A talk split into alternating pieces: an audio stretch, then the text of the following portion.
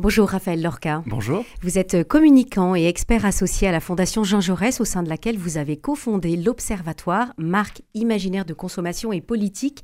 Vous êtes l'auteur de plusieurs ouvrages dont le dernier récemment publié aux éditions de l'Aube, le roman national des marques, le nouvel imaginaire français. Vous êtes de passage dans notre région pour une conférence organisée par la Faculté libre de lettres et de sciences humaines de l'Institut catholique de Toulouse et notre échange va parler justement de cette influence des marques. J'aimerais pour commencer notre échange, Raphaël Lorca, que vous nous donniez votre définition du roman national. Alors, le roman national, c'est une expression qu'on a, qu'on a souvent à l'oreille, hein, qui est en réalité assez récente, qui date des années 90. Et, et, la définition communément admise, c'est le fait de, c'est la narration romancée qu'une nation se fait d'elle-même. Voilà. Et donc, ça a longtemps été le, le, propre du politique, des historiens, des, des, grands écrivains de raconter la France. Et ce dont je me suis rendu compte, c'est que tout un tas de nouveaux acteurs sont entrés dans cette espèce de nouveau marché du roman national, dont les marques commerciales. Voilà. Alors, une enquête IFOP a été réalisée en avril de 2021 à la demande de la Fondation Jean Jaurès. Elle indique que pour 44% des Français interrogés, personne ne racontait la France aujourd'hui. Personne, c'est quand même énorme. Pour vous, Raphaël Lorca, qui devrait principalement illustrer ce récit national et que devrait être son contenu? Alors c'est intéressant cette enquête parce que euh, effectivement on l'a lancée avec l'institut de sondage IFOP, on, laissait la possibilité aux, répondants entre dix types d'acteurs, il y avait les écrivains, les humoristes, les journalistes, les hommes et femmes politiques, et c'est finalement la onzième catégorie, personne qui arrivait en numéro un. Et on s'est précipité sur les résultats pour se dire, alors d'abord, effectivement, il y a un déficit, d'une, une perception d'un déficit de compteur national assez vertigineux. Et puis surtout, pour répondre à votre question, les politiques sont très loin derrière. Il y a seulement 4% des Français qui estiment qu'ils sont en capacité de raconter le pays. Et ça, c'est une, une défaite euh, collective assez majeure, parce que là, on a une, espèce de déclassement symbolique du rôle du politique. Le politique, sa fonction, c'est pas juste de gagner des batailles électorales, c'est pas juste de mettre en place des politiques publiques, c'est aussi porter un récit puissant, articulé. Et de fédérer de fédérer et qui répondent, parce que c'est ça la, la, la, la, définition du roman national, au fond, c'est répondre à des questions essentielles. Qu'est-ce qu'on a encore à faire ensemble? Qu'est-ce qui nous unit, unit excusez-moi, en termes de système de valeurs, en termes de vision du monde, et vers quel horizon commun on se destine Au fond, c'est ces trois questions-là qui constituent le roman national euh, tel qu'on l'a, tel qu'on l'a euh, appris à l'école, parce que le rôle de l'école est assez essentiel pour ça. Hein. Et au fond, le mm. politique ne le fait plus, et c'est dans ce vide laissé par le politique, je pense, que s'engouffrent de nouveaux acteurs. Mm-hmm. La, la, même enquête euh, IFOP indique que 11% des répondants considéraient que ce sont les marques des produits et services que je consomme qui racontaient le mieux la France alors quel discours véhicule-t-elle exactement, ces marques moi, j'ai été très frappé de, constater que dans le discours publicitaire, la France est passée du décor au sujet principal pour tout un tas de marques. Que depuis longtemps, la France était en arrière-fond des packaging, des films publicitaires, des affiches, des discours. Elle maniait ce qu'on appelle les signes de la francité, c'est-à-dire le bleu, blanc, rouge, le triptyque républicain, etc. Mais le clocher dans le village. Le clocher dans le village sur le packaging camembert président, absolument. Là, ce qui, me, ce qui m'a beaucoup perturbé, c'est de constater que la France devenait vraiment le protagoniste de leur discours. C'est-à-dire que tout un tas de marques ont commencé à parler explicitement de leur vision de la France. Et donc à vraiment réaliser avec force de récit, de symbolique, d'émotion, tout ce que savent faire les marques pour vendre tout un tas de produits et de services, mais elles se sont mises à le faire au service du roman national. Ce qui pose évidemment tout un tas de questions. Et il me semble qu'elles le font sur un élément essentiel, c'est l'élément de créativité. Moi, c'est ça qui, qui, m'a beaucoup frappé. C'est-à-dire qu'en miroir des faiblesses du roman national du politique, qui au fond euh, est lesté de tout un tas de mots, d'expressions, de métaphores renronnantes, jargonneuses. Qui gardent les mêmes codes. Qui gardent les mêmes codes et qui au fond font de l'exercice politique un exercice très convenu, très codifié. Voilà. Les marques, dans une sorte de concurrence déloyale, euh, assez dingue, et on va certainement y revenir, euh, raconte la France avec une force de créativité, une nouvelle langue, des nouvelles images, des nouvelles métaphores qui redynamisent totalement la façon de raconter le pays, qui ne le laissent pas ancré dans un passé totalement mythifié, mais qui au contraire essaie de l'inscrire dans une forme de modernité, de présent moderne, euh, tout à fait saisissante.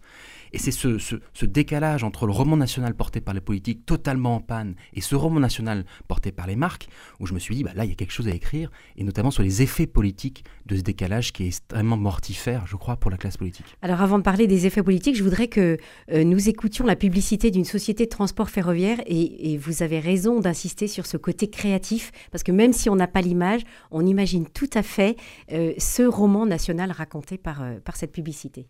Nous l'écoutons. Créatif et inventeur, grands artistes, grands féministes, grande gueule, grande cœur, mais surtout grand râleur. Grandiloquent parfois, la fleur au fusil et le mort aux dents, mais romantique comme un Apollinaire de 20 ans. Élégant comme aucun autre, paré du plus bel apparat, sapé trop stylé, défilé au grand palais. Mais surtout prêt à défiler pour l'égalité, à déclarer des droits pour tous les hommes, pour toutes les femmes et pour nos mouflés. Humaniste jusqu'au bout des ongles, humain jusqu'au fond des tripes, des cigales sur la langue, de l'océan sur les lèvres, du maroilles dans la bouche ou de la choucroute sous la dent. On vibre, on pleure, on rit, des six coins du pays, on respire le même vent. Pessimiste souvent, face à l'adversité comme face à l'adversaire.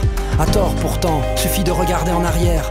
Supporter de la terre, amoureux de l'environnement, de nos forêts, de nos plaines, de nos mers. Bleu, blanc, rouge, mais chaque jour plus vert. On n'est pas statique, on est progressiste. On va pas se refaire. On est parfois en retard, mais on n'est pas retardataire. On est avant-gardiste, on n'est pas coincé. On a un humour hors pair. On n'est pas de mauvaise foi, on est juste un peu paradoxal. On n'est pas carré, on est hexagonal. Vous l'aurez reconnu, on n'est pas carré, on est hexagonal. Raphaël Lorquin, un commentaire sur euh, cette publicité Elle illustre assez bien cette histoire de roman national des marques pour au moins deux raisons. La première raison, c'est qu'on l'entend, euh, même sans image, c'est ce qu'on se disait hors antenne, hein. c'est-à-dire que c'est un texte extrêmement travaillé qui, au fond, réconcilie les anciens et les modernes les anciens, parce qu'effectivement, ce, texte euh, euh, le montre très bien, c'est-à-dire que cet attachement très français à la chose littéraire, et en même temps les modernes, parce que c'est raconté par qui? Par Gaël Faye, dans cette nouvelle forme de nouvelle poésie qu'est le slam, hein, ce parler-chanter si caractéristique. Donc on, arrive à réconcilier deux traditions, ça je trouve ça très fort. Et puis peut-être rapidement, euh, SNCF en faisant ça, réalise à la façon très contemporaine et de façon très publicitaire et donc commerciale, rappelons-le tout de même, hein, euh, une grande tradition française qui est celle des tableaux. Des tableaux historiques et géographiques étaient la grande tradition des Michelet, des Lavis, des Paul Vidal de la Plage, qui au XIXe siècle avaient pour fonction principale de donner à voir toutes les us et coutumes, mmh. toutes les façons de vivre et toute la diversité des paysages et des terroirs que composait la France. Et au fond, c'est ce que fait la SNCF au fond, ils nous proposent un tableau, peut-être pas seulement de la France, mais aussi de l'Hexagone, puisque c'est leur chute, la chute de leur publicité. C'est ça. Alors, vous disiez, Raphaël Lorca, que euh, cette, euh, cette euh, prééminence maintenant, c'est le fait que les marques se soient mises sur le, le marché, entre guillemets, sur le, sujet du roman national, ça porte ombrage aux politiques. Alors, quel message envoyez-vous aux politiques? Qu'est-ce qu'il faudrait qu'ils fassent pour, être, pour se réapproprier ce roman national? Alors ce livre, qui, est quand même le fruit de, beaucoup, de longues années de travail sur la dimension politique des marques, ce livre, c'est quand même l'interpellation aux politiques. C'est-à-dire, au fond, d'abord, premier élément, lorsque vous abandonnez le récit national ou le roman national, d'autres le prennent pour vous. La nature a horreur du vide. La nature a horreur du vide et je crois que les, marques commerciales l'ont parfaitement compris. Et peut-être le deuxième élément que, que j'adresse aux politiques, moi je suis frappé de la façon dont les marques commerciales, dans la vision de la société française qu'elles expriment, au fond, elles sortent de la métaphore de l'archipel français. Vous savez, c'est l'expression de Jérôme Fourquet dans son livre best-seller, qui a été vendu à plus de 150 000 exemplaires depuis, euh, depuis 2019. Cet archipel français, c'est-à-dire au fond cette idée sur laquelle la France serait un amas, une constellation d'îlots séparés les uns des autres. Moi, ce qui me frappe vraiment, c'est que les marques refont la démonstration par la publicité qu'on a encore des choses à faire ensemble. Mm. Et je trouve ça très puissant que ce soit des marques commerciales qui sortent, qui s'arrachent de cette métaphore de l'archipel, qui je crois est, extrêmement mortifère en réalité, euh, qui, qui nous enferme une sorte de déterminisme assez noir sur l'avenir de la société française. Et voilà des acteurs qui se mettent à, à redessiner au fond d'autres formes d'appartenance commune qui sortent peut-être des canons traditionnels. Et, c'est à, à, ça que j'appelle les politiques au fond. C'est se ressaisir d'autres formes de commun certainement pas commerciaux et marchands, mais la démarche de dire nous avons encore des choses à faire ensemble, il y a encore des choses qui nous fédèrent, je pense que c'est quelque chose qu'il faut absolument euh, refaire dans l'optique des, prochaines années. Et pourtant, il y a des, personnalités politiques qui reprennent les codes des marques pour essayer de, d'intégrer ce roman national. Elles se, mettent en scène devant un supermarché, elles, elles utilisent un langage commercial. Donc, c'est ça veut quand même dire qu'il y, a des personnalités politiques qui, euh, qui s'approprient votre réflexion. alors c'est là où la ligne de crête est, est assez étroite, c'est-à-dire que euh, d'un côté, il faut, à mon avis, euh, parler consommation. Je pense que c'est quelque chose d'essentiel, pas dans, forcément dans la langue, mais dans les thèmes. Je trouve que la consommation est bien souvent un angle mort absolu des politiques publiques et du discours des hommes et femmes politiques, où au fond on le, on le cantonne au pouvoir d'achat, alors que la consommation c'est beaucoup plus que ça. Mais l'écueil, ce serait effectivement de courir après les marques d'adopter une forme de discours marchand qui n'aurait pas lieu d'être. Donc voilà, il faut, il faut faire attention. J'ai consacré moi mon premier ouvrage sur, sur la marque Macron. Vous voyez, donc j'avais, j'avais réfléchi sur la façon dont Emmanuel Macron en 2017 s'était constitué à la façon d'une marque pour conquérir le pouvoir. Avec une stratégie marketing, en fait. Avec une stratégie marketing qui n'était pas simplement de la communication, qui était vraiment une stratégie de marque beaucoup plus pensée sur la façon d'articuler des éléments matériels et immatériels. C'est ça une marque, hein, au fond. Hein. Mhm. c'est porter un projet de société euh, en, l'articulant avec des signes, des logos, des images, des discours, etc. Donc effectivement, euh, on, est, je crois, dans un moment très contemporain où le discours des marques infuse dans le politique et où, à l'inverse, les marques se mettent à faire, faire du politique. Donc on a une sorte d'inversion des rôles assez saisissante et je crois qu'il faut l'observer de près parce que je pense qu'on est en train vraiment d'entrer dans une, dans une nouvelle époque et c'est ces nouveaux enjeux qu'il faut, euh, qu'il faut observer de près. Est-ce que vous pensez pour autant, Raphaël Lorca, que les marques vont trop loin et ne devraient pas se saisir de ce, roman national? Alors la question elle est difficile parce que d'un côté, je, suis parfaitement conscient de, de l'état de dépolitisation assez massif que la société française, euh, euh, qui caractérise la société française. Et au fond, on pourrait applaudir dès demain l'idée sur laquelle des marques qui s'adresseraient à des communautés de gens énormes, en fait, là on parle vraiment de millions de personnes qui ont accès à ce type de publicité, et au fond faire résonner une vision de la France extrêmement optimiste et conquérante à, ces gens qui auraient décroché les médias ou des, politiques, je pense qu'il y a quelque chose d'intéressant. Vraiment, moi, le, danger que je vois poindre et l'alerte que j'adresse aussi aux politiques et aux citoyens qui peut-être nous écoutent ce matin, c'est le fait de dire attention à cette forme de concurrence déloyale. Attention à ne pas nous habituer à ce que, au fond, les marques seraient plus enthousiasmantes, euh, meilleures, plus justes, plus drôles, plus conquérantes. Au fond. Une façon de cacher la vérité?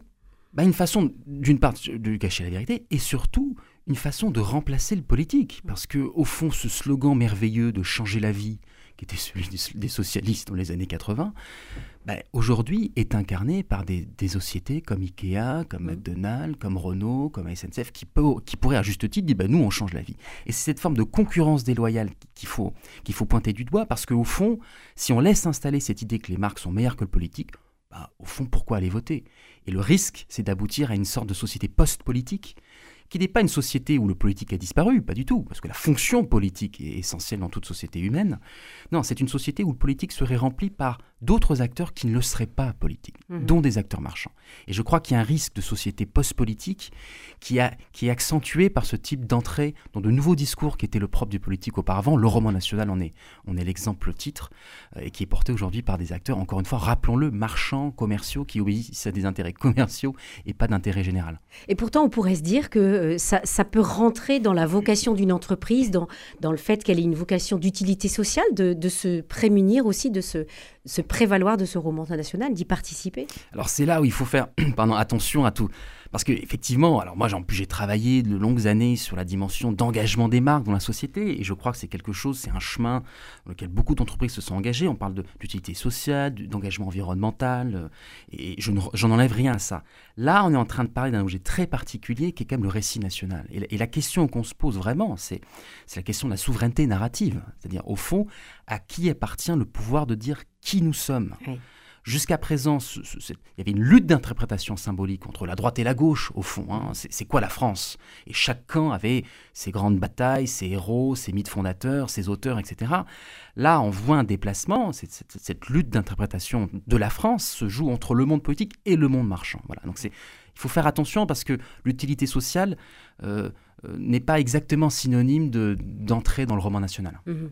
Merci beaucoup, Raphaël Lorcage. J'invite nos auditeurs à, à, découvrir votre livre Le roman national des marques, le nouvel imaginaire français aux éditions de l'Aube. Et je vous laisse repartir à Paris pour ne pas rater votre train. Merci beaucoup.